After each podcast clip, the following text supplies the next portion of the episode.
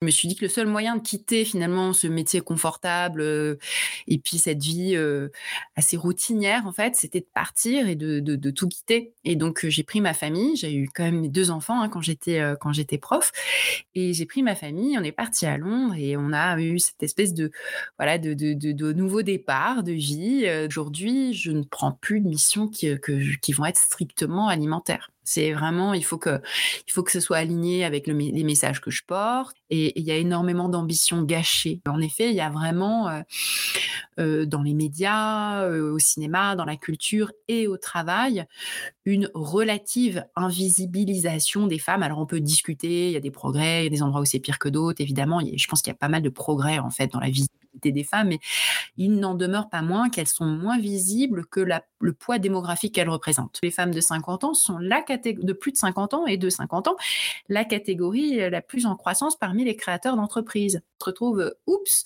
vraiment dans la mouise euh, financièrement parlant, au même niveau que quelqu'un qui démarre sa carrière, sauf qu'on les perçoit comme elles ont 57 ans, comme étant pas du tout au même niveau. Le mérite, euh, c'est quand même, euh, c'est quand même très foireux comme concept. Hein. C'était très prisonnière de cette idée du mérite. On peut aller beaucoup plus loin euh, quand on se libère de ce frein-là du mérite et puis du frein aussi de la, enfin, de cette passivité de, on va reconnaître mon travail, on va venir me chercher. Moi, j'ai tellement attendu qu'on vienne me chercher quand j'étais plus jeune. Et euh, ça, ça vient pas. Je pense que peut-être arrêter avec le discours générationnel. En fait, on n'est pas différentes. Les cinquantenaires, elles sont pas différentes. Bonjour et bienvenue dans 50 ans et toutes mes dents, le podcast de celles qui abordent et traversent la cinquantaine avec optimisme et croquent leur futur professionnel à pleines dents. Parce que la seniorité est une vraie valeur ajoutée, apprenons à la savourer et la valoriser. Je suis Karine Arnéodo, coach professionnel et booster d'impact positif des carrières féminines. Je vous emmène à la rencontre de femmes inspirantes qui croquent leur futur professionnel à pleines dents avec audace et optimisme. Je vous partage également mes recettes pour nourrir votre confiance, booster votre énergie, développer votre influence capitaliser sur vos talents, devenir votre propre opportunité et oser avec le sourire. Comment faire de ce cap tabou une période fertile, libératrice, créatrice de transformation et génératrice d'énergie? Comment faire de la cinquantaine une aubaine professionnelle? C'est dans 50 ans et toutes mes dents, et c'est maintenant. Aujourd'hui, j'accueille Laetitia Vito, qui a 45 ans. Et oui, une fois n'est pas coutume, j'invite aujourd'hui une femme de moins de 50 ans. Laetitia est autrice, conférencière sur le futur du travail. Elle est experte au lab de Welcome to the Jungle. Elle fait également partie de la team de Vive Média, média créé par euh, Sybille Lemaire, dont le podcast Osons l'oseille participe à décomplexer les femmes sur le sujet de l'argent. Elle a également euh, cofondé avec son compagnon Nicolas Collin Nouveau Départ, un média qui explore la crise et les transitions. Elle a publié quatre livres et elle vient également de créer euh, un compte Insta qui s'appelle Vieille au pluriel en puissance avec Caroline Taconet et Katrina Zekopoulos qui traite de la sécurité financière des femmes parce que je cite Autant la perspective de vivre longtemps nous motive, autant celle de vieillir pauvre nous fait flipper. Vous l'aurez compris, Laetitia est une gourmande de la vie, exploratrice du futur, alerte et passionnée par l'anticipation. Elle dit avoir redécouvert son ambition à 40 ans. Nous sommes donc partis explorer ce qu'est l'ambition. Vaste sujet. Mais pas que, on est un peu parti dans tous les sens. Et c'est ça qui été assez top et qui va faire de cet épisode, vous allez le voir, un épisode passionnant et super riche. On a regardé quel est notre rapport avec donc euh, cette notion taboue qu'est l'ambition. L'ambition a-t-elle un âge? Comment oser parler d'argent? Comment sortir du rôle de victime? Comment réinventer un nouveau modèle de carrière à 45 ans et plus? Un épisode sans langue de bois pour vous donner les clés d'entrée du futur du travail et surtout des inspirations pour votre future of work. Alors bonjour Laetitia. Bonjour Karine. Donc tu es la première femme de moins de 50 ans que j'invite dans mon podcast. Et donc déjà, je salue ça parce que c'est une première. Et euh, j'avais envie de t'inviter parce que donc tu as 44 ans. 45 maintenant. Ah, ça y est donc Oui, je m'approche des 50. Ça y est, je suis à équidistance entre 40 et 50. Donc tu viens, ça y est, de, de franchir le fameux cap qui te fait intégrer la case senior. Et euh, donc déjà, j'avais envie de t'entendre sur comment tu envisages ce, passage-là, et notamment ton entrée euh, future dans la cinquantaine parce qu'on sait que c'est important d'anticiper et de se préparer à franchir ce cap sereinement. Et également, j'avais envie de t'inviter parce que tu es spécialisée dans le future of work et donc ça m'intéresse et je suis sûre que ça va intéresser beaucoup de nos auditrices et de nos auditeurs parce qu'il y en a. Euh, pour arriver à se projeter et se dire, OK, euh, ce sera quoi l'avenir du travail et comment aussi on peut s'y préparer. Donc moi, je te suis depuis longtemps sur les réseaux et euh, donc on a eu la chance de se rencontrer à l'ESCP lors du forum Vive Média qui était sur le thème de Osons l'argent et en finir avec les tabous sur l'argent et le travail. Donc déjà, je suis ravie, maintenant d'avoir la chance de t'accueillir aujourd'hui. Donc comme je le disais en, intro, on ne t'arrête plus. Tu es hyper prolixe et, et pourtant tu dis que tu as découvert l'ambition à 40 ans. Donc, euh, avant de parler de cette découverte de l'ambition, euh, peux-tu déjà peut-être nous dire voilà quel a été ton cheminement au moins jusqu'à tes 40 alors, jusqu'à mes 40, j'ai d'abord, en fait, j'étais déjà ambitieuse, c'est redécouvert l'ambition après 40 ans. J'étais déjà ambitieuse quand j'étais adolescente, je me voyais, voilà, pleine de succès, j'avais envie de gagner de l'argent, j'avais envie d'être reconnue et Donc j'ai fait, j'ai fait une classe préparatoire, j'ai intégré HEC, jusque-là, tout allait bien et HEC, patatras, dépression, je savais pas ce que je fichais là, c'était très sexiste, c'était un monde très fils à papa, voilà, c'était dur, je me sentais pas du tout à ma place, je, ça m'intéressait pas ce qu'on y enseignait, j'étais très malheureuse. Et là, ça a été un tunnel, un tunnel difficile pendant des années en fait, très très très. J'ai mis énormément de temps à m'en remettre. J'ai fait beaucoup de sport, c'est ce qui m'a sauvée dans la, dans la, décennie entre 20 et 30. Et je me suis progressivement reconvertie après tout un tas de d'exploration et de difficultés, reconvertie pour passer une agrégation et devenir enseignante. et je suis devenue professeure d'anglais en classe préparatoire pendant 8-9 ans. et ça, ça a été une tranche de vie un peu réparatrice, mais où c'était trop plan-plan aussi. donc, c'était une réparation par rapport à la décennie difficile d'avant, mais c'était pas. j'ai aimé enseigner, mais je me disais toujours, mais qu'est-ce que je vais faire après? Je ne peux pas faire la même chose pendant plus de 40 ans. Et donc, donc ça a été un moment où j'ai à nouveau préparé et redécouvert ce que pouvait être l'ambition. Et, je me suis lancée à 36-37 en part 36 ans, je crois, en partant au Royaume-Uni, à Londres, en travaillant pour travailler pour une entreprise américaine dans les ressources humaines. C'était vraiment voilà une nouvelle vie. et, donc en fait, là tu, que... là que je comprenne bien, donc tu, tu enseignais l'anglais, c'est ça? Oui. Et, et, là, tu fais quoi? Tu postules pour un job RH ou tu Je, j'ai rencontré un entrepreneur et je me suis dit que le seul moyen de quitter finalement ce métier confortable et puis cette vie assez routinière en fait, c'était de partir et de, de, tout quitter. Et donc j'ai pris ma famille, j'ai eu quand même mes deux enfants hein, quand j'étais quand j'étais prof, et j'ai pris ma famille, on est parti à Londres et on a eu cette espèce de voilà, de, de, nouveaux départs de vie, de, de, moments où il fallait tout, tout refaire, tout reprendre. Et c'était pas tout, pas forcément facile au début parce qu'en fait, ce job dans l'entreprise américaine, dans les ressources humaines, ça n'a pas marché pour moi. je, j'ai, il, fallait que je sois managée comme une vingtenaire. Ils avaient oublié que j'avais des enfants. On m'envoyait à droite à gauche. C'était pas du tout un bon fit culturel et surtout un bon fit de vie. En fait, c'est ce modèle de travailler tout le temps en mode start-up, etc quand tu as deux enfants plutôt petits et que tu as eu l'habitude de travailler de manière très autonome, parce que quand j'ai enseigné, j'étais très autonome en fait. Il y avait des heures de cours fixes, mais le reste du temps, tu es très libre quand, finalement de, travailler comme tu le veux. Et donc ça ça marchait pas du tout, ça n'a pas du tout marché, c'était difficile et c'est là où je me suis retrouvée chômeuse à Londres sans sans, sans aucun revenu bien sûr. Donc mmh j'avais un mois je me, suis donné un mois pour avoir des revenus au moins équivalents à ceux de prof. L'avantage, c'est que quand tu es prof, tu gagnes tellement peu que c'est pas très difficile en freelance de gagner autant que ce que tu gagnais comme prof. Donc heu, le le pari était gagné. Au bout de 2 mois, j'avais les revenus d'un prof, voilà et puis, et Et au bout de 2 mois, tu faisais quoi, en fait? Tu faisais des bah, petits j'ai fait du ou? copywriting au départ, beaucoup de copywriting et et en fait, j'ai beaucoup publié. C'est comme ça que je me suis lancée, heu, dans l'activité qui est la mienne aujourd'hui.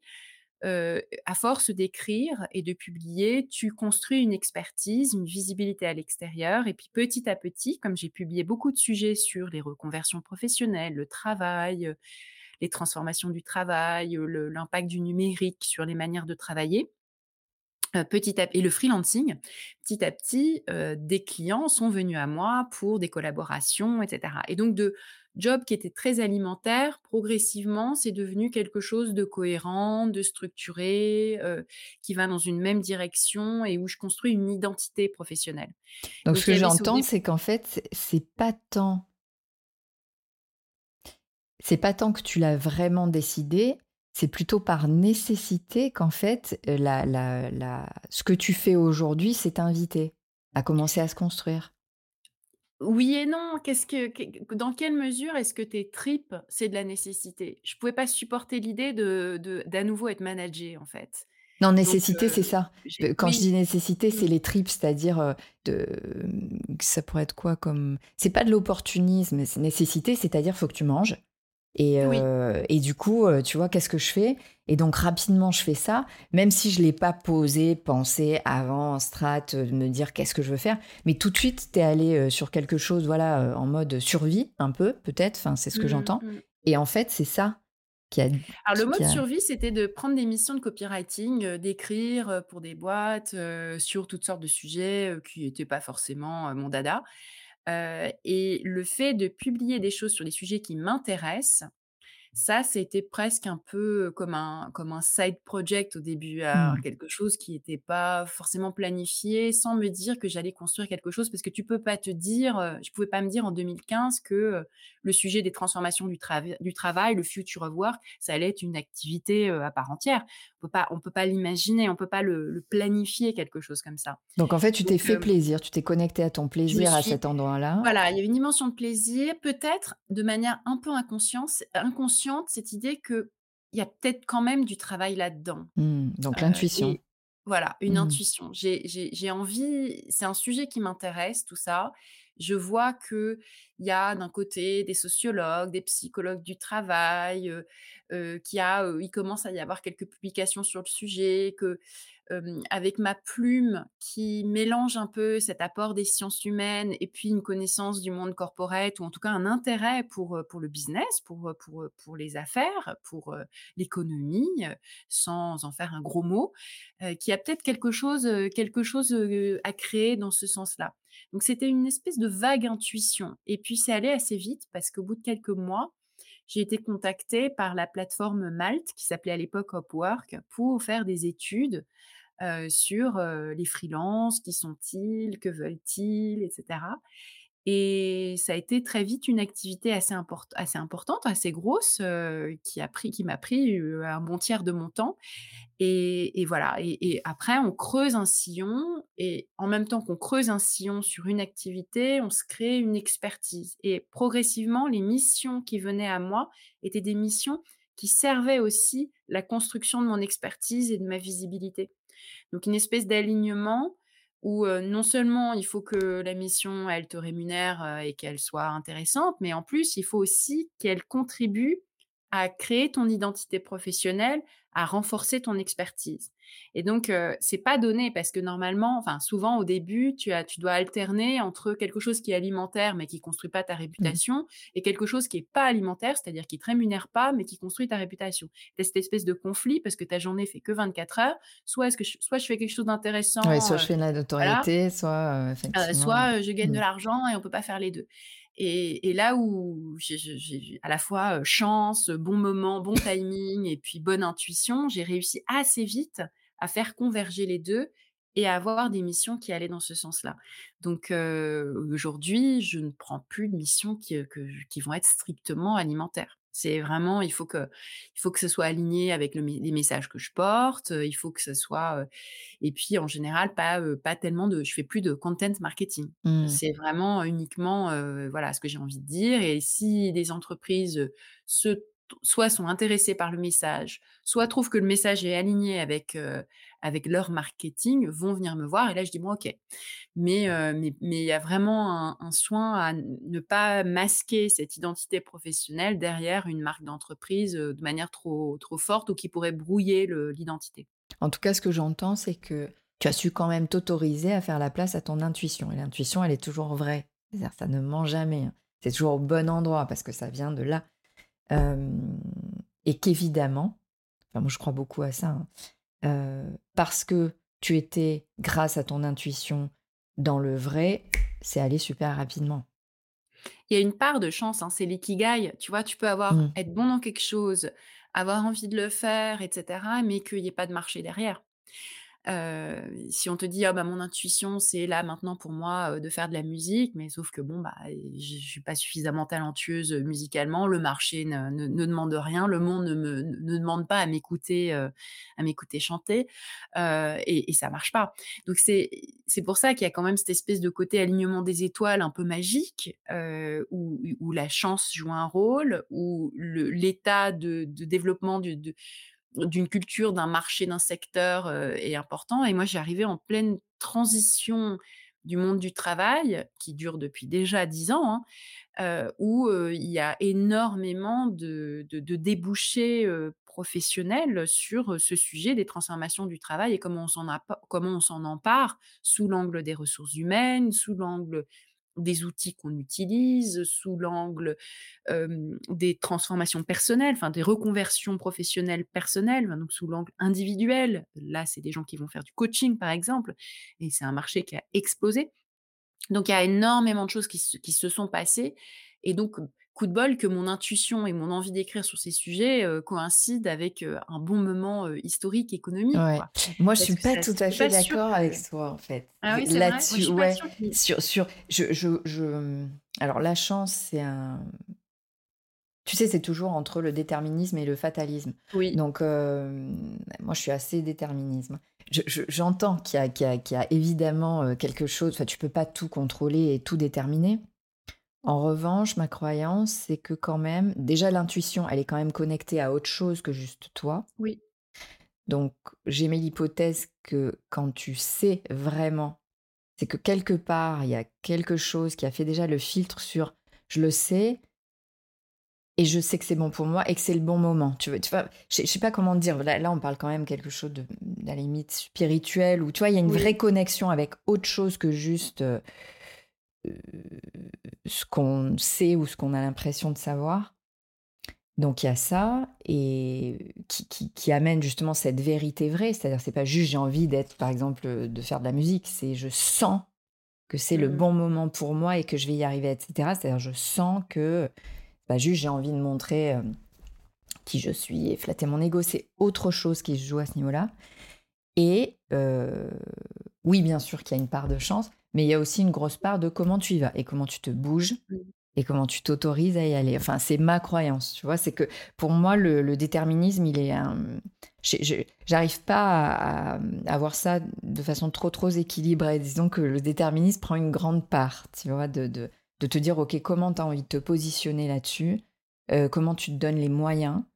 hem et d'ailleurs, on en reparlera parce que c'est vrai que c'est lié aussi au sujet, tu vois? De de dire: Oui, c'est une belle question, l'intuition, en fait. C'est un c'est un beau sujet. Je je l'intuition, elle est toujours intéressante. En revanche, heu, est-ce qu'il faut l'appréhender de manière rigide? «Suis ton intuition». Est-ce qu'elle a toujours raison? Non. En fait, je pense qu'il faut garder cette agilité, mmh, cette hypersensibilité aussi à quand même écouter les autres et de ça. Sinon, il y aurait pas tant d'entreprises qui se cassent la figure parce que si l'intuition avait toujours raison, ça se saurait, personne, heu, personne n'échouerait. Parfois on a tort, parfois on se trompe, on va dans une mauvaise direction, on a une croyance qui devient trop rigide. «Oui, mais moi je sais qu'en fait, le marché est mûr pour ça, donc j'y vais quand même et je continue et je continue et je m'arrête que trop tard parce que à cause du biais des coûts irrécupérables, j'arrive pas à voir que tout ce que j'ai investi, c'était pour rien». oui, oui, Donc complètement. Tu heu, arrives pas à lâcher parce que tu as voilà, tu arrives tellement bossé sur le truc. bébé Ouais, tu vas trop loin et tout. Donc c'est super intéressant, tu as raison, c'est une question, philosophique, heu, spirituelle, heu, ouais, sur le la le quel poids accorder à ton Mmh. intuition, ouais. comment l'écouter sans trop l'écouter. Ne pas te laisser enfermer de toute façon dans quoi que ce soit et rester, heu, équilibré. Et si je reviens à, mmh, à donc cette question de l'ambition qu'on a décidé de traiter aujourd'hui ensemble, donc moi comme tu le sais, je suis je suis je suis coach et je travaille énormément sur, la carrière et comment, je définis ma trajectoire et je me donne les moyens justement de l'atteindre. Et donc l'ambition, notamment en France, ça amène quand même des résistances. Rien que le mot, si tu veux, c'est comme si on s'interdisait d'y prétendre. C'est une sorte de gros mot, hein, c'est souvent associé à l'arrivisme, et par exemple être carriériste, c'est ultra Mmh négatif. Donc hem, je lisais un article que tu avais fait sur, heu, Welcome to the Jungle où tu disais qu'en 2018, il y a une étude donc du réseau Professional Women Network qui révèle que 9 femmes sur 10 considèrent avoir de l'ambition, presque autant que les hommes et que 77% d'entre elles s'accordent pour dire que l'affirmer relève encore du tabou. Donc toi, ton rapport à l'ambition, hem, c'est quoi? Vaste, vaste sujet. Je pense que c'est tabou parce qu'on l'associe à des marqueurs extérieurs qu'on dévalorise. Les marqueurs extérieurs, comme tu parlais d'arrivisme, en fait, c'est de vouloir un pouvoir politique, mais sans un pouvoir sans puissance d'agir, heu, pour le bien. Heu, voilà, un pouvoir le pouvoir pour le pouvoir, une espèce de co coquille vide, tu vois? Ça, c'est, heu, extrêmement négatif parce qu'on l'associe à tout un tas de gens horribles, effectivement horribles, qui ne s'intéressent au pouvoir que pou qu'au pouvoir que pour le pouvoir, heu, que pour ce que ça leur apporte à titre strictement personnel et le deuxième marqueur, c'est l'argent. L'argent pour l'argent. Là aussi, on a des archétypes, heu, l'avare de Molière, heu, «Ma cassette, ma cassette», heu, tu vois? Ces ces gars, c'est souvent des mascu masculins, hein, qui ou femmes d'ailleurs, qui sont tellement accrochés à leur bas de laine, qui cachent leur argent sous leur matelas et cetera. Donc tout un tas de visions, hyper négatives, qui qui sont nourries par des archétypes de la culture et pop culture et culture avec un grand C, dont on a été nourri depuis l'enfance et on sait, voilà, ça c'est mal. Ça c'est c'est quelque chose qu'on ne peut pas revendiquer, heu, ouvertement. Mais ce n'est pas ça l'ambition, hein. L'ambition, ça n'est pas, heu, une, hem, recherche de ces marqueurs, heu, comme des coquilles vides, qui sont associés à rien.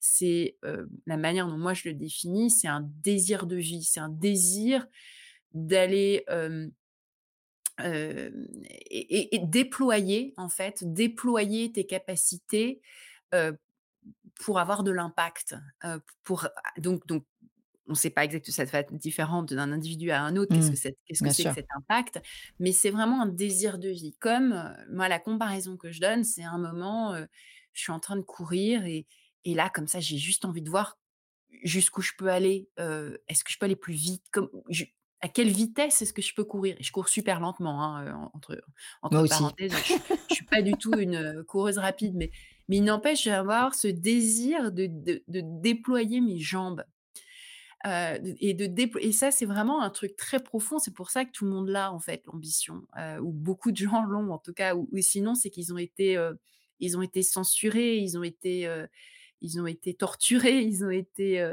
brimés, pour pour tuer ce désir-là.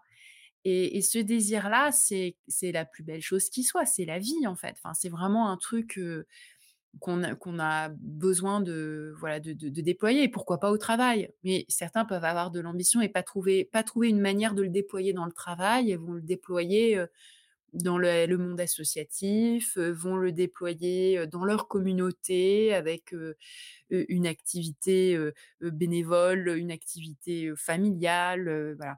Là où c'est dangereux pour, les les personnes qui ne peuvent pas le déployer dans la vie professionnelle, c'est que souvent on va vivre un peu par procuration.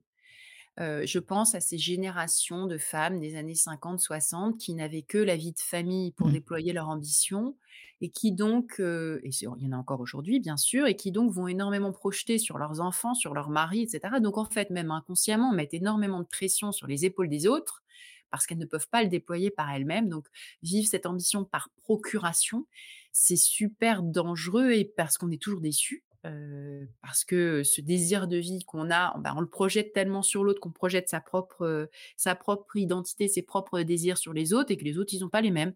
Donc ça marche pas. Donc c'est beaucoup de déceptions, beaucoup de conflits, beaucoup de rancœur, de ressentiment. C'est, ce que, Betty Friedan dans dans les années au début des années 60 avant de créer le grand mouvement féministe américain Now avait appelé, ce ce mal-être ou ce ce mal qui n'a pas de nom. voilà, cette espèce de vide que ressentaient ces femmes au foyer, qui avaient de l'ambition et qui savaient pas où la mettre en fait. Mmh. Et le la grande difficulté de notre société, c'est qu'on ne sait pas toujours où la mettre et il y a énormément d'ambition gâchée, de ce désir de vie gaspillé et voilà, c'est un gros enjeu et sociétal et individuel que de savoir où la mettre. Et si je glisse un peu plus, sur la génération d'après, donc la génération, qui est née, dans les années 70, hein, dont je fais partie. Aujourd'hui, on sait que l'âge médian des femmes, c'est 44 ans et que on parle souvent du, syndrome du couvent. Alors, eh, qu'est-ce que qu'est-ce que c'est le est-ce que tu peux nous expliquer ce que c'est? Le syndrome du couvent, l'expression, euh, je l'ai lu dans, dans, le livre de Sophie Dancourt, la créatrice du podcast J'y piscine avec Simone, qui est une femme géniale, qui n'a pas sa langue dans sa poche, qui appelle un chat un chat et qui milite euh, très activement et dans son média et dans la vie euh, pour la visibilité des femmes de plus de 50 ans et la, la place des femmes au travail quand elles ont plus de 50 ans. Et ce qu'elle documente très, de manière très méthodique, c'est le fait qu'en effet, il y a vraiment dans les médias, au cinéma, dans la culture et au travail, une relative invisibilisation des femmes. Alors on peut discuter, il y a des progrès, il y a des endroits où c'est pire que d'autres, évidemment. Je pense qu'il y a pas mal de progrès en fait dans la des femmes, mais il n'en demeure pas moins qu'elles sont moins visibles que le poids démographique qu'elles représentent. et elle appelle ça le syndrome du couvent. Elle dit, bah, par exemple, au cinéma, tu as beaucoup d'actrices comme ça qui, à un moment, disparaissent. C'est comme mmh. si elles partaient au couvent, le syndrome du couvent. On on veut plus les voir, on veut plus les entendre. certaines l'ont même intégré. Ils disent bon bah non, ça y est, c'est fini pour moi. je, voilà, je, je commence à me, je me tais, je disparais, je deviens discrète. Ouais, où on les cantonne à des xème rôles de grand-mère, etc. Alors qu'avant, elles étaient en, elles avaient, elles avaient les premiers rôles. Et c'est vrai que on, alors, c'est effectivement, en tout cas, au niveau de l'entertainment, moi, je suis une passionnée de cinéma. C'est en train de changer, mais c'est en train de changer aussi parce que les femmes euh, commence à de plus en plus produire et de plus en plus réaliser. Donc il y a vraiment un coup de gueule et un positionnement là-dessus.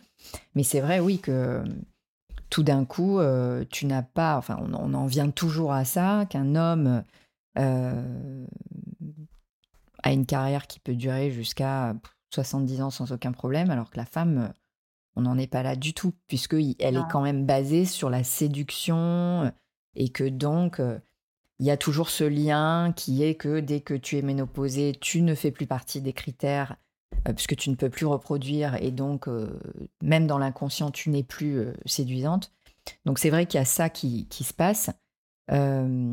après, il y a effectivement dans les, boîtes à l'heure actuelle, bon, grâce au quota, il y a des moves quand même qui sont en train de s'opérer. Mais c'est vrai que c'est quand même difficile. Et, et c'est ce que, ce que tu disais justement aussi dans cet article, c'est-à-dire ça se prépare, ça s'anticipe. Parce que justement, c'est comme si un peu tout était joué avant 45. Exactement. Et il y a quand même un peu un syndrome du, coup, du couvent sur le marché du travail aussi, même si c'est pas aussi extrême que les actrices de cinéma qui effectivement n'ont plus beaucoup de rôles à 50 ans. c'est en fait, le, fait, est qu'à 50 ans, souvent, en fait, 50, c'est jeune, enfin, ou la seconde partie de la quarantaine, c'est encore jeune, en fait. As beaucoup, beaucoup d'années, il te reste beaucoup d'années de travail, et si tu as fait des grandes études, tu, tu, as fait simplement un petit peu plus de la moitié de ta carrière, hein, c'est pas tant que ça. mais ça correspond aussi à l'âge où bah, as fait, si tu as eu des enfants, tu les as eus, donc ta carrière a été ralentie par la maternité et les maternités tu commences à avoir peut-être un petit peu plus de possibilités de justement déployer tes ailes au travail, mais le, ralentissement qui s'est produit fait que tu es moins désirable, alors moins désirables, tu parlais de séduction et puis de, de, physique, etc. Il y a ça qui joue parce que beaucoup de gens recrutent des, femmes encore avec ces critères-là, mais aussi désirabilité, désirabilité au sens de employabilité, on se dit, oh, bah, ta carrière quand même, elle s'est bien tassée, donc tu ne peux pas prétendre à ce que ce à quoi tu aurais pu prétendre si cette carrière avait été linéaire et avait progressé de manière discontinue sans l'impact des maternités sur la carrière. Et donc, bah, tu es sacrément ralenti et les opportunités proposées ne sont pas importantes. Tu es trop vieille, trop jeune. C'est trop, trop, trop jeune finalement du point de vue de, l'avancement de la carrière à cause du ralentissement éventuel de la, des maternités. Euh, et trop vieille pour être junior et, et, pouvoir prétendre à une progression de carrière linéaire. Donc c'est vraiment une espèce de, double peine que, subissent énormément de femmes sur le marché du travail et c'est une réalité marquée par les chiffres, par un taux d'activité qui est faible, par un pourcentage assez important de temps partiel imposé, par voilà, ce tassement, hein, ce, tassement important de la carrière, y compris pour des, gens qui ont des grands postes. Et puis tu as une petite minorité qui arrive à mmh, quand même, voilà, continuer à progresser, soit parce qu'elles ont atteint un niveau suffisamment élevé avant les grossesses, qu'elles ont réussi à sacrément atténuer l'impact des grossesses sur la protection, progression de carrière, soit qu'elles n'ont pas eu d'enfants, soit que, voilà, mais c'est vraiment minoritaire. Mmh. Donc il y a un syndrome du couvent sur le marché du travail hein, qui est montré euh, par les chiffres de, voilà d'un taux d'un taux d'activité euh, relativement bas pour euh, pour la, notamment la fin de cinquantaine et puis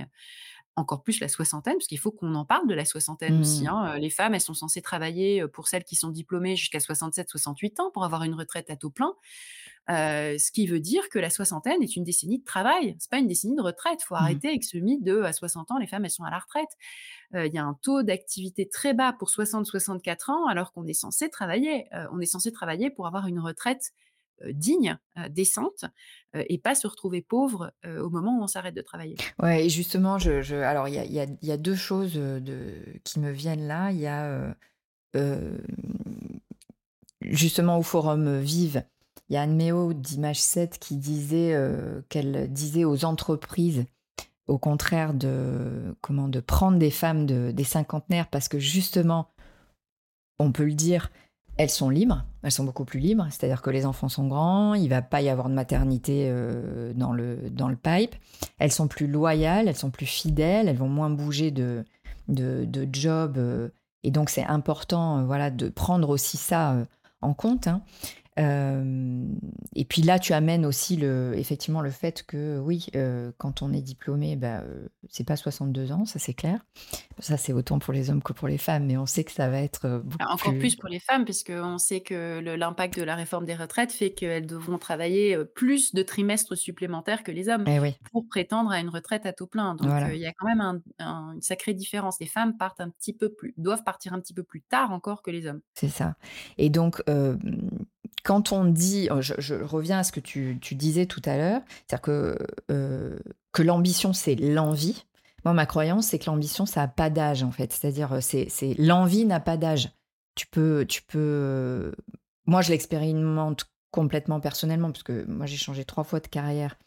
Euh, j'ai toujours un peu anticipé. C'est-à-dire la dernière fois que j'ai changé, c'est-à-dire je suis passée de directrice marketing communication à coach, j'avais la quarantaine. Donc, euh, tu vois, j'ai toujours un peu euh, pris de l'avance là-dessus. Après, je ne sais pas ce que sera euh, encore une, nouvelle, une nouvelle carrière, une nouvelle vie. et dans les coachings que je fais, il y a, je vois bien que ces femmes-là, il y a vraiment quelque chose qui peut se révéler au milieu de la vie parce que justement, tu es libérée de pas mal de choses et que si tu apprends à te poser les bonnes questions, à te débarrasser de tes freins, de tes pensées limitantes et à t'autoriser et, aussi vraiment à capitaliser sur tes expériences, tes talents euh, et repositionner tes valeurs. Parce que ça, c'est quand même important, parce qu'on n'est pas obligé d'avoir les mêmes valeurs. Il y a des valeurs intrinsèques, ça, il y a des valeurs que tu vas avoir toute ta vie. Il y a d'autres valeurs quand même qui peuvent justement évoluer avec toi. On peut révéler vraiment une puissance libre et sereine. Et donc, euh, je trouve que c'est important de dire, et c'est ça que j'ai voulu chercher aussi avec ce podcast, un 50 ans et toutes mes dents, de pas se faire prendre dans un fatalisme ou dans un négativisme de bon bah la situation c'est comme ça, les entreprises nous aident pas, et de sortir du défaitisme et du, du rôle de victime et de montrer que c'est possible. Qu'est-ce que tu penses de ça? Mais je pense que tu as, tout à fait raison. Et ce que tu disais tout à l'heure euh, en disant que les plus de 50 ans, elles étaient plus loyales, plus fidèles, etc., je trouve que ça se discute un peu plus loyales, plus fidèles, à condition que ça en vale la peine, mais pas, pas essentiellement plus que des personnes plus jeunes, parce que justement, elles ont quand elles ont réussi à devenir plus sereines, c'est peut-être pas tout le monde qui y arrive, mais moins tu l'as dit, moins de freins, moins de pensées limitantes, elles savent ce qui est important pour elles, souvent elles ont déjà morflé, parfois elles se sont déjà, faites harceler et donc elles savent ce qu'elles ne veulent pas de manière bien plus elles ont probablement aussi plus d'autorité, plus de puissance. L'âge t'apporte quand même, quand tu n'as pas eu trop de drames dans ta vie, un rapport à l'autorité qui est plus important et souvent, heu, c'est pas toujours facile, heu, d'être managé dans ces conditions-là et c'est pour ça que les femmes de 50 ans sont la catég de plus de 50 ans et de 50 ans, la catégorie, heu, la plus en croissance parmi les créateurs d'entreprises. Qui non, être managé, ça va pas être possible. Moi, je sais que j'ai énormément de mal avec le avec, heu, l'essentiel du management. J'ai énormément de mal même à m'imaginer, être managée par quelqu'un. Alors il faudrait, un degré de liberté énorme, il faudrait, heu, Quelqu'un que tu admires énormément. voilà, quelqu'un que j'admire énormément et encore, il faudrait pas qu'on me dise, quoi faire et quand. Hein, tu vois? Mmh. Vraiment ça je ce serait pas possible. J'aurais énormément de mal avec ça, en fait et heu et je alors qu'à 30 ans, bah, il fallait bien que je l'accepte. C'était quelque chose qui me paraissait normal. Donc hem, donc je suis pas tout à fait tu vois? Ton analyse de je pense que c'est pas, heu, c'est pas si facile et que les employeurs peut-être, heu, le savent aussi, que les les femmes plus âgées sont peut-être un petit peu moins, heu, moins faciles à à dominer, en fait. Ça, je je je pense aussi que c'est, c'est c'est lié aussi à, bon, c'est lié à ta personnalité certainement, mais c'est lié aussi, à ta sécurité. C'est-à-dire que, tu vois, quand je dis loyal et enfin, je je cite encore une fois Anne Méo, hein, qui dit que parce que, mmh, bon, il y a aussi, heu, des tranches de vie qui font que, bah, par exemple, à partir de 50 ans, souvent souvent, il y a quand même tu tu tu divorces, hein, des choses qui arrivent, voilà. Et donc tu te retrouves dans, heu, une, pas une précarité, mais en tout cas une situation qui est pas tout à fait la même, comme tu disais tout à l'heure, heu et donc en termes de sécurité, tu es peut-être pas aussi confort et donc tu es peut-être moins libre Heu, de pouvoir dire non ou de pouvoir dire: «Salut les gars, je change de job» ou de pouvoir tu vois?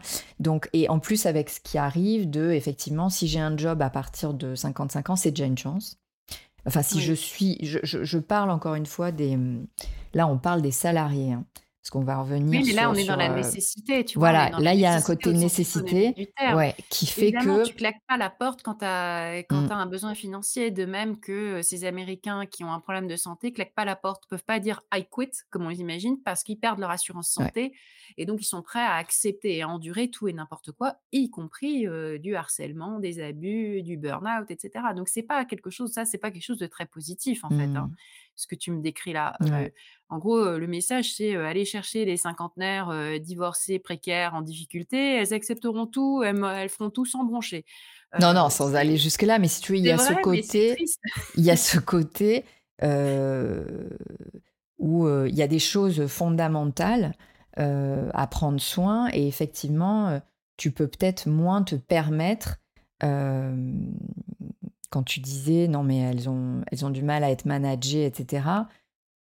Je sais pas, enfin, ces femmes-là, je Mmh. sais pas parce que je Mais pense qu'elles peuvent être plus ça, souples parce qu'elles ont d'autres fondamentaux. générationnelle. Mais Mmh. il y a pas tant de différence générationnelle qu'on ne le dit.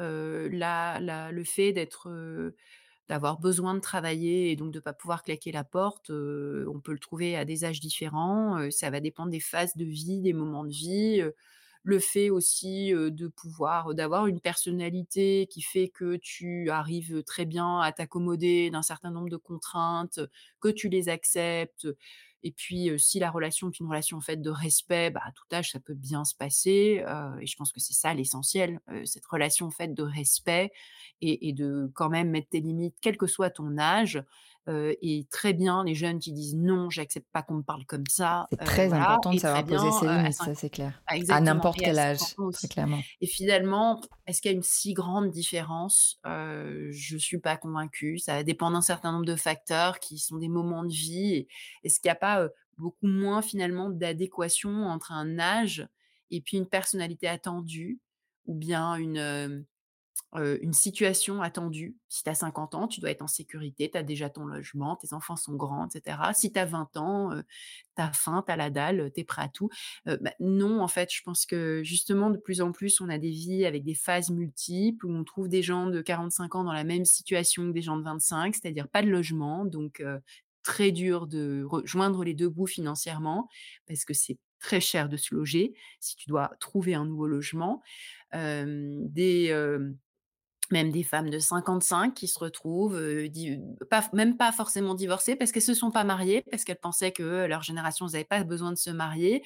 Elles ont perdu un certain nombre des protections du patriarcat et elles se retrouvent, oups, vraiment dans la mouise, financièrement parlant, au même niveau que quelqu'un qui démarre sa carrière, sauf qu'on les perçoit, comme elles ont 57 ans, comme étant pas du tout au même niveau. Donc, je pense qu'on on est en train on va arriver à une société où il faudra casser cet adéquationnisme entre tel âge égale un certain nombre de critères attendus, parce qu'en fait, on se re on se retrouve, au contraire, j'aime bien l'expression quinquado pour ça, parce Mmh. qu'on se retrouve, à à des âges différents, à des situations de vie très similaires avec des gens plus jeunes ou avec des gens plus vieux, en fait. Donc, je pense qu'il faut peut-être arrêter avec le discours générationnel. En fait, on n'est pas différentes. Les cinquantenaires, elles sont pas différentes. Beh, c'est exactement ça. C'est-à-dire que plus tu cristallises ou plus tu stigmatises, heu, moins tu règles, heu, le problème parce que enfin, tu vois? Et on le voit bien quand tu dis: «Oui, qu'un cadeau», alors moi je me je me vois complètement là-dedans, ouais. l'expression quinquado? Mais si, si tu veux, c'est-à-dire en gros, heu heu, tu as pas envie de en fait, pour moi, c'est tu as pas envie de ne plus faire certaines choses parce que tu as Oui. 50 ans. C'est pas vrai. Tu tu as les mêmes envies, alors tu as peut-être, heu, un petit peu plus mal au dos et aux trucs, mais tu vois, c'est même physiquement et tout. Moi, j'ai une énergie de dingue. En fait, tu vois, que j'en ai un peu ras-le-bol qu'on les images qu'on nous projette en mode: «Non, mais tu vois, tu as moins d'énergie, tu as moins de trucs». Oui, alors certainement, mais en fait, tu la mets différemment. Tu vas beaucoup plus vite parce que tu as de l'expérience. Enfin, tu vois, c'est c'est, Mmh. mmh et tu as envie de t'éclater comme à tes 20 20 ans, quoi. Enfin, pourquoi tout d'un coup, parce que tu as tel âge, tu devrais, comme tu dis, te comporter comme ça, cocher ces cases-là, et cetera, et cetera. Donc, heu, hem, ouais, non, je suis complètement d'accord avec toi.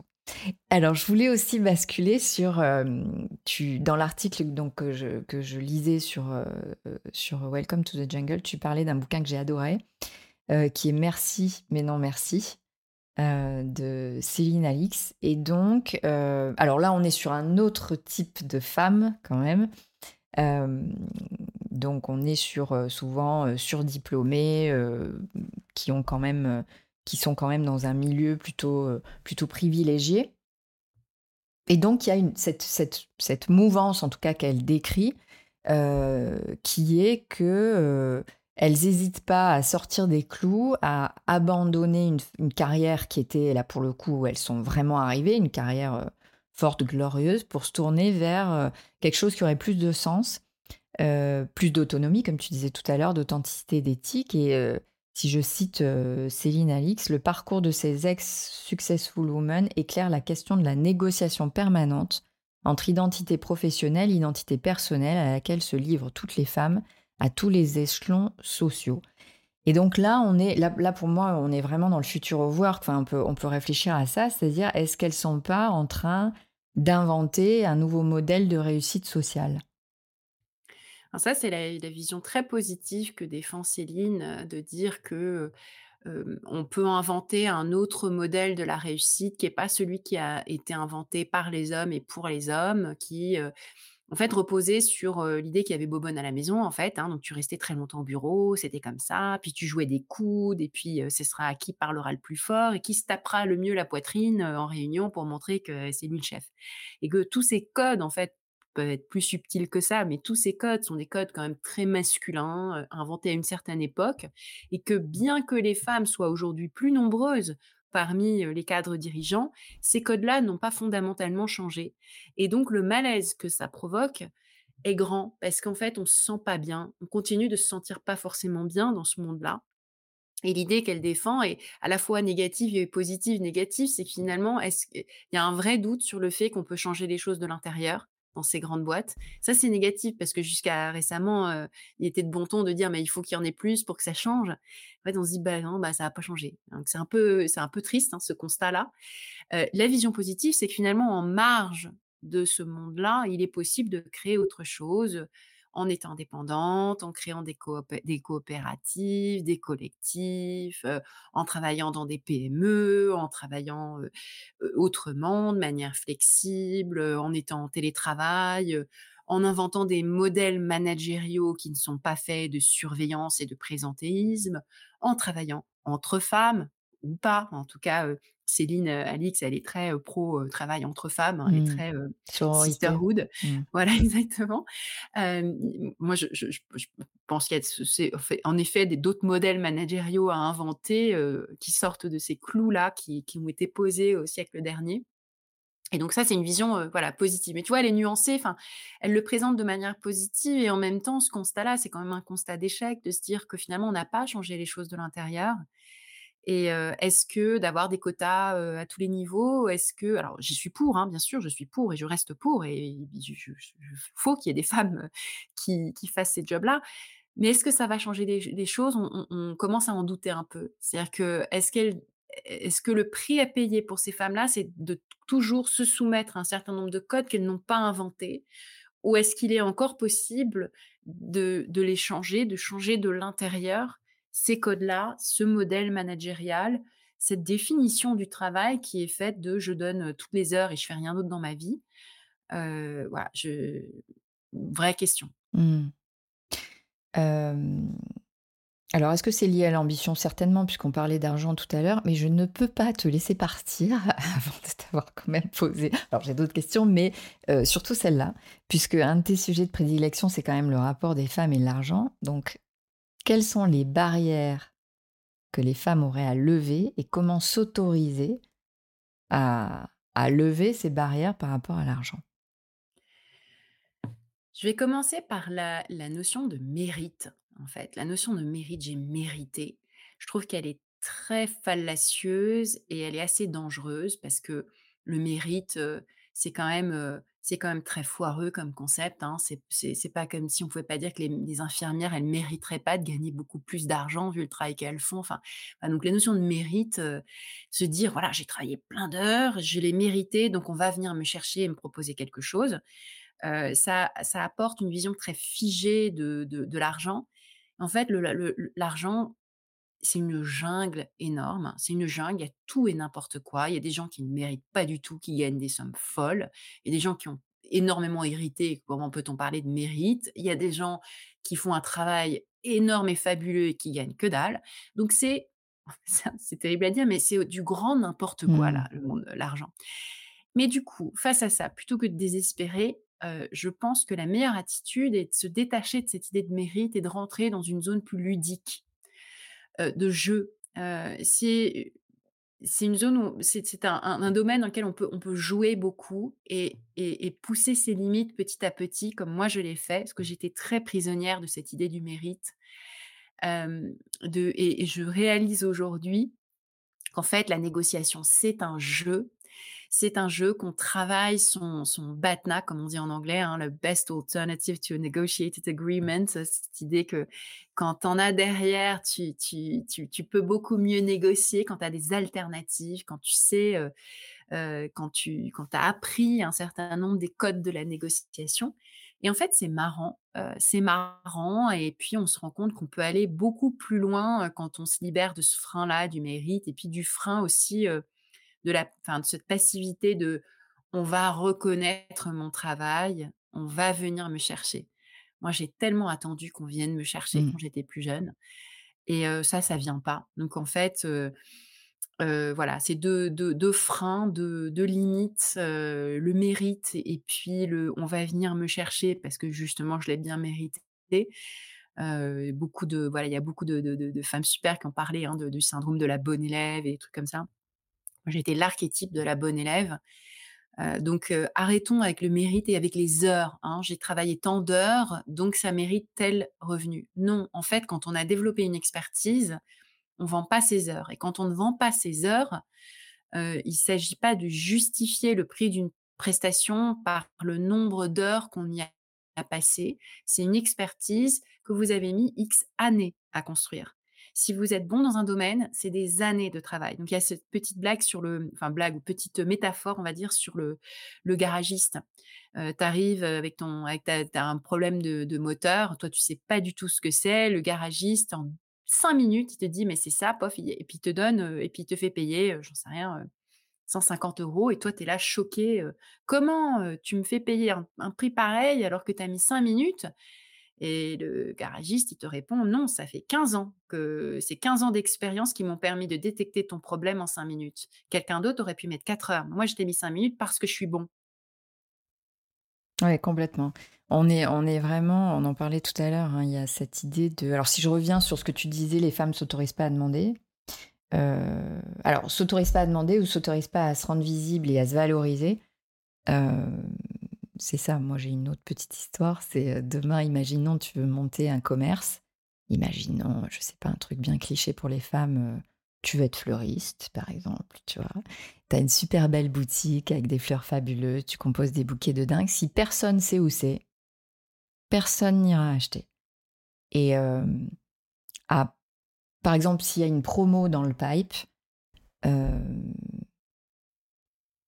on va évidemment penser à quelqu'un qui aura tout fait pour qu'on pense à lui.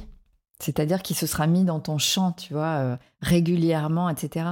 C'est-à-dire souvent, euh, on a des femmes qui disent mais je comprends pas, j'ai le même profil, j'ai le même background, j'ai les mêmes réussites, mais c'est pas moi qu'on nomine. Bah oui, mais est-ce que tu as fait le job de, je vais dire un gros mot, self-marketing, c'est-à-dire que tu es allé dire, mais ouais, moi j'ai réussi ça, et pas que moi, mon équipe, etc., etc. Et ça, les hommes, il y a ce côté, mais ça c'est, c'est, enfin c'est culturel, oui, ils ont ce côté, euh, tu sais, club, etc. On dit, on, on, en parle, mais sans, sans, sans même se la péter d'ailleurs, ils en parlent juste. Sauf que nous, on le dit pas, nous on pense que si on fait bien, ça suffit.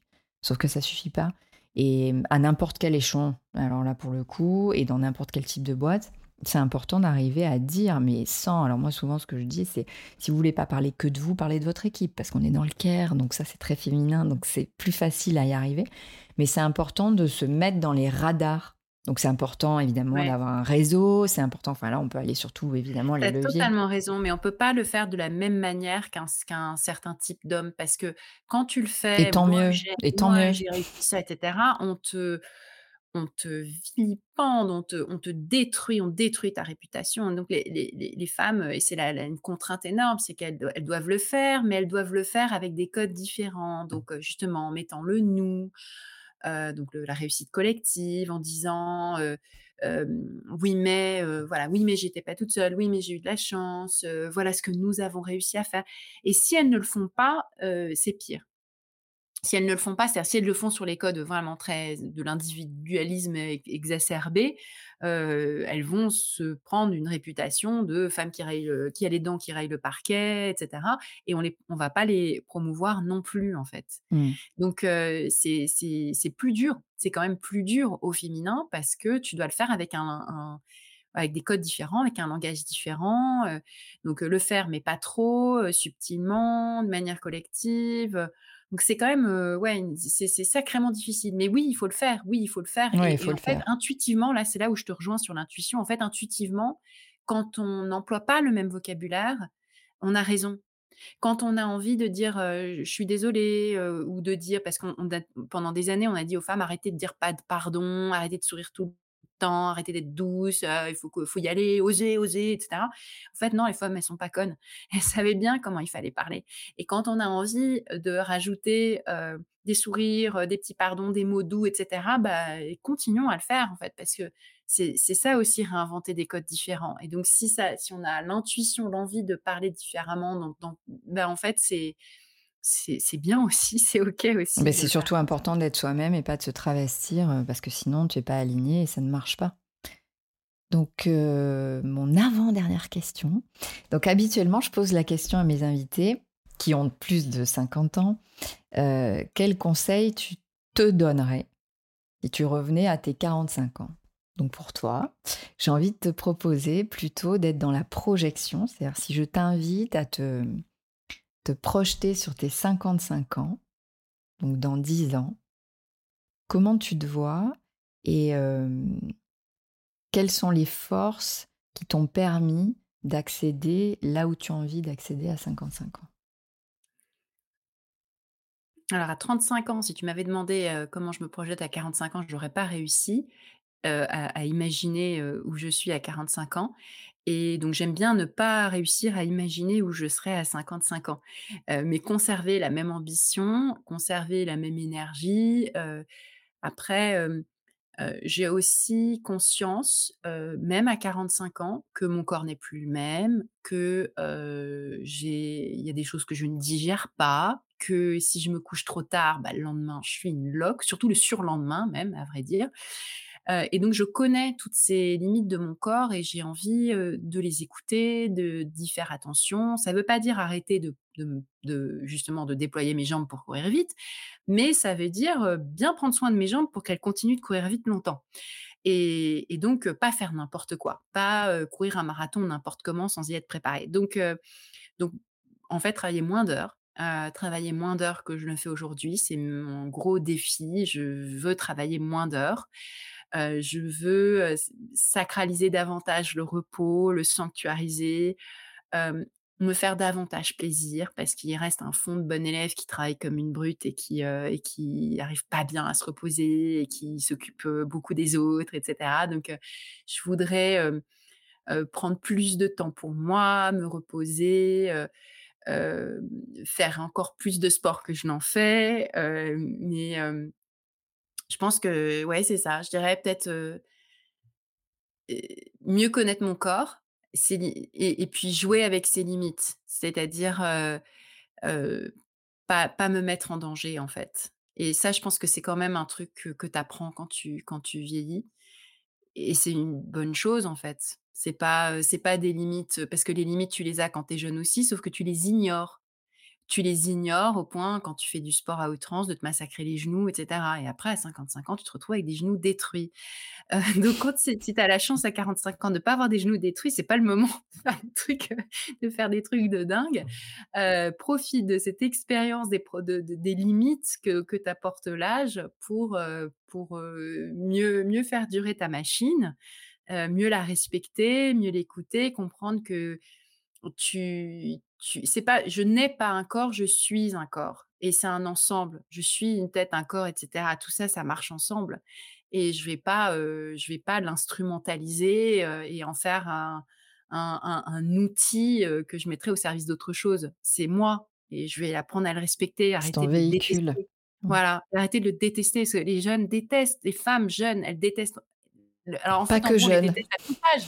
On les déteste à tout âge. Quand on est jeune, on les déteste. Quand on est vieux, on se dit: «Mais pourquoi quand j'étais jeune, je détestais mon corps, il était sacrément mieux?»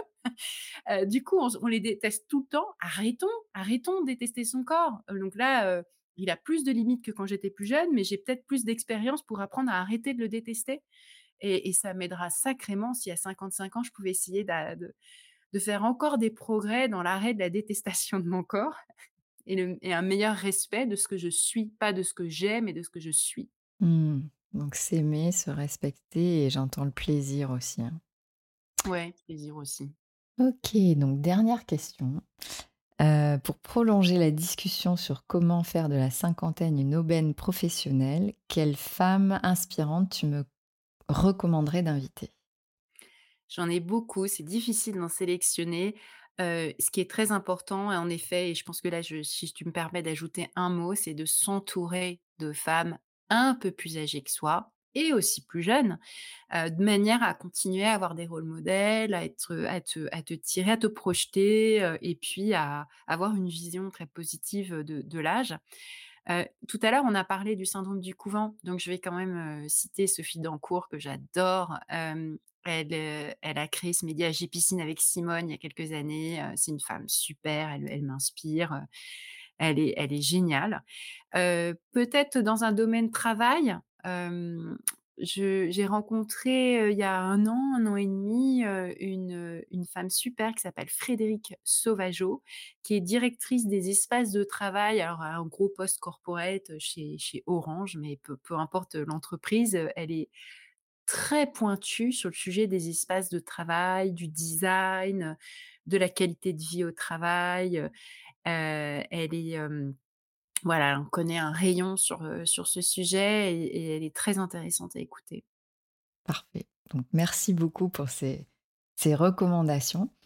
Merci d'avoir partagé tout ça. C'était c'était très cool. Enfin voilà, on discutait juste avant l'interview, on se disait est-ce qu'on va garder ce ton? Ben moi je pense qu'on l'a gardé. c'était c'était fluide, c'était sans langue de bois et c'est ça que que j'aime. Donc merci beaucoup Laetitia. J'espère que vous avez pris autant de plaisir à écouter cet épisode de 50 ans et toutes mes dents que j'ai eu à le concocter pour vous. N'hésitez pas à nous soutenir en mettant 5 étoiles et un commentaire sur votre plateforme d'écoute préférée. Je vous dis à très vite avec de nouvelles inspirations